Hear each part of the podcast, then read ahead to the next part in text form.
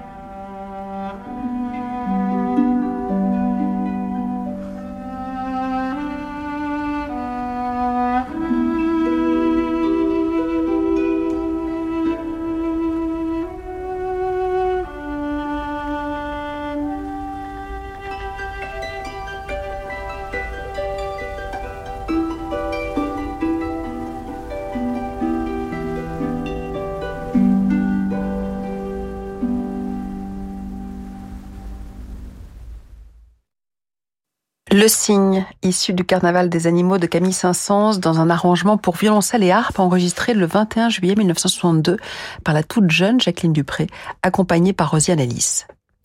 Mais Jacqueline Dupré s'est aussi illustrée dans une page plus substantielle du même compositeur, son premier concerto pour violoncelle. En 1956, à seulement 11 ans, elle devient la plus jeune lauréate du prix Sougia et par là même la plus jeune récipiendaire de la bourse du même nom, créé par la violoncelliste portugaise Guillermina Sougia, qui vécut quelques années avec l'illustre Pao Casal. En septembre 1960, Jacqueline eut donc le privilège d'assister à la masterclass de Casal à Zermatt. Accompagnée par sa mère au piano, elle aborda ce concerto de Saint-Saëns que le maestro catalan avait joué avec le compositeur en personne. Touché par sa façon de bouger avec la musique, de jouer la musique au cœur, Casal lui demanda d'où elle venait. D'Angleterre, répondit-elle. Impossible avec un tel tempérament, lui rétorqua le maestro.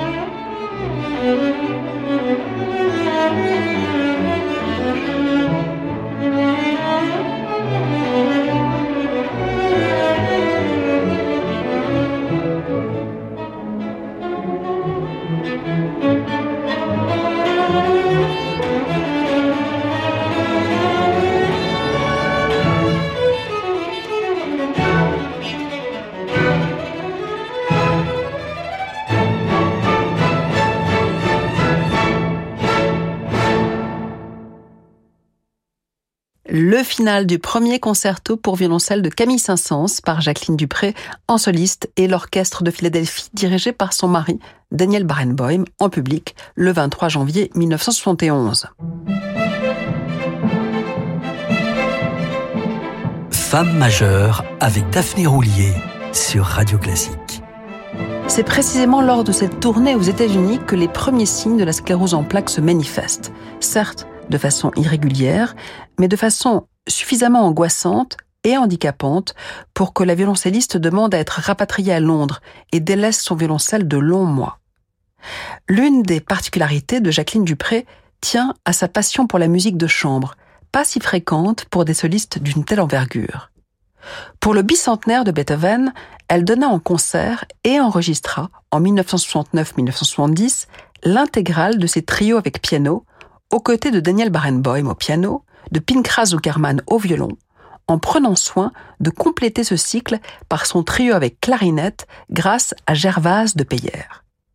Né en 1926, ce célèbre clarinettiste anglais avait déjà été appelé par le couple Barenboim pour enregistrer en 1968 le trio avec clarinette de Brahms, une gravure restée curieusement inédite jusqu'en 1999. En voici l'allegro initial.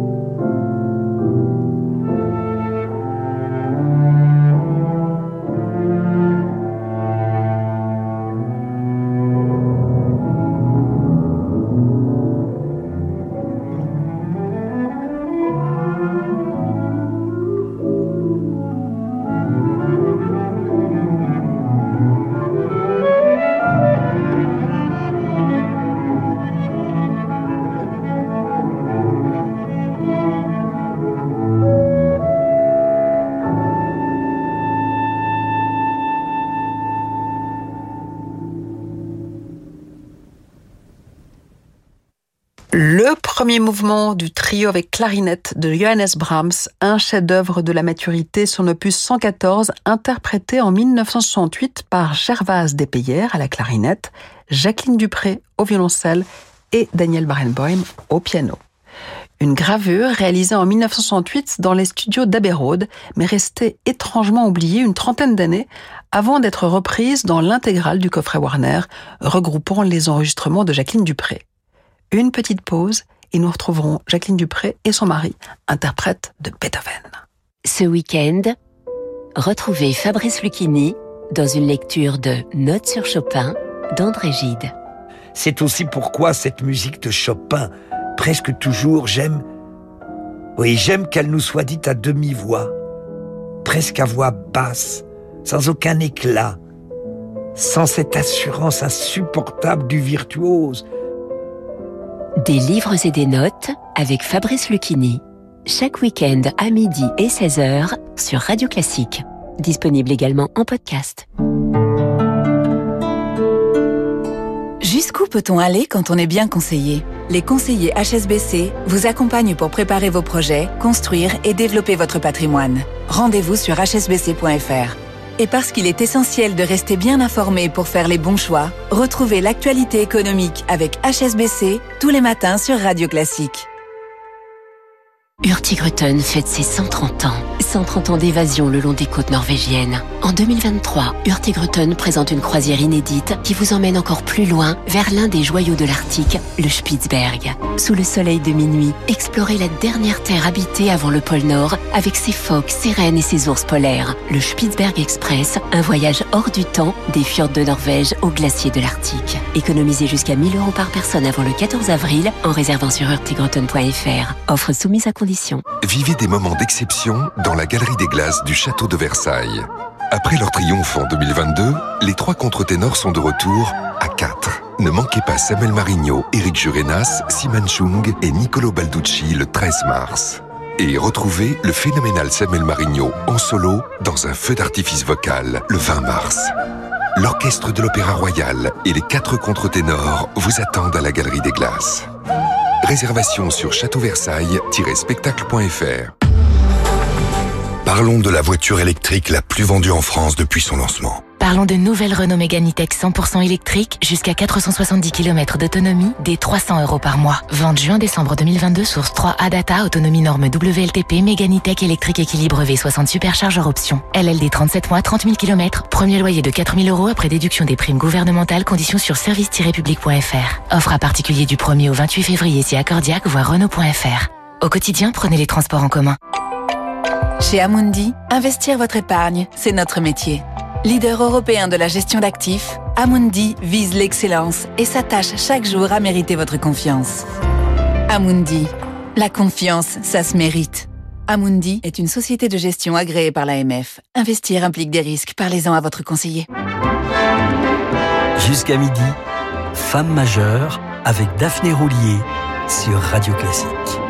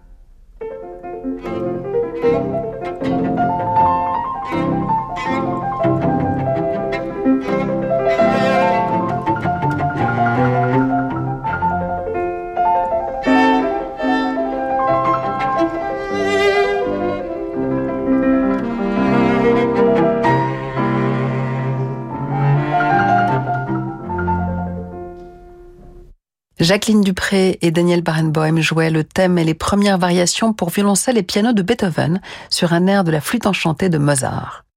Lorsqu'ils se retrouvèrent en studio, fin 1971, pour enregistrer d'abord les sonates de Franck et de Chopin, les deux musiciens étaient également censés compléter leur cycle Beethoven par ces cinq sonates et ces séries de variations pour violoncelle et piano. Mais en raison de sa sclérose en plaques et des intermittences de la maladie, Jacqueline Dupré n'avait plus touché son violoncelle depuis six mois, ni joué avec Barenboim depuis près d'un an. À l'issue du premier mouvement de la première sonate de Beethoven, Jacqueline, épuisée, posa son violoncelle sans trouver la force de le reprendre. Pourtant, un peu plus tôt, les 25 et 26 août 1970, en pleine année Beethoven, ils avaient joué ces sonates et variations dans le cadre du Festival d'Édimbourg, au Usher Hall, dont l'acoustique était assez satisfaisante et ce sont précisément ces enregistrements publics qui ont été édités, y compris les variations que nous écoutions précédemment. Le 11 novembre 1970, Jacqueline Dupré se sentait encore suffisamment en forme pour se produire en soliste avec le Symphonique de Chicago que dirigeait son mari dans un programme dont la première partie était consacrée à Dvorak.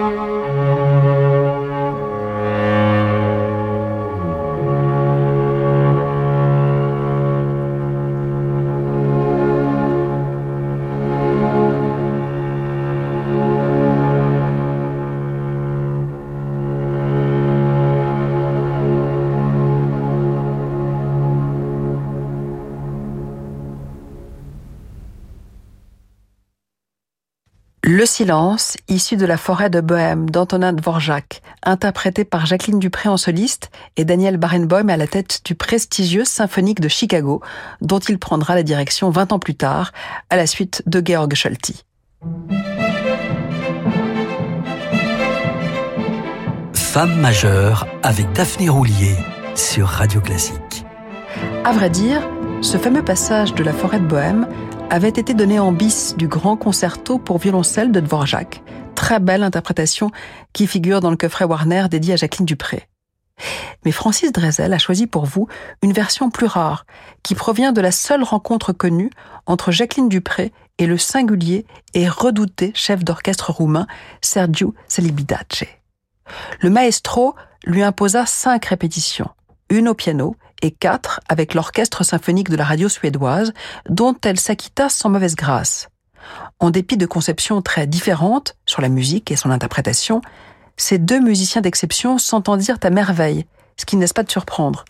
Les voix du Seigneur sont impénétrables, a-t-on coutume de dire, soit. Cela va sans doute aussi pour les dieux de l'Olympe, car par-delà ses outrances, Célibidache savait reconnaître le talent, où qu'il se trouve, sans le contester, fut-il chez des personnalités aussi fortes et diverses qu'Arturo Benedetti Michelangeli ou Daniel Barenboim? Barenboim était justement venu assister à ce concert et le jugea tout simplement magnifique.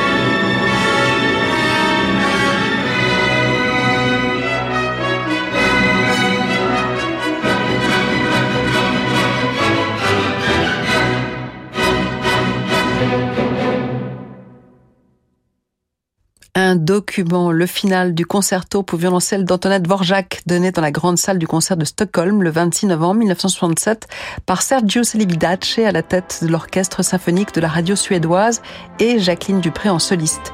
Jacqueline Dupré que nous retrouverons bien sûr ensemble demain à 11h sur Radio Classique. Mais tout de suite, vous avez rendez-vous avec Fabrice Lucchini pour des livres et des notes, puis Horizon, votre émission de jazz concoctée avec passion par Francis Drezel. À demain.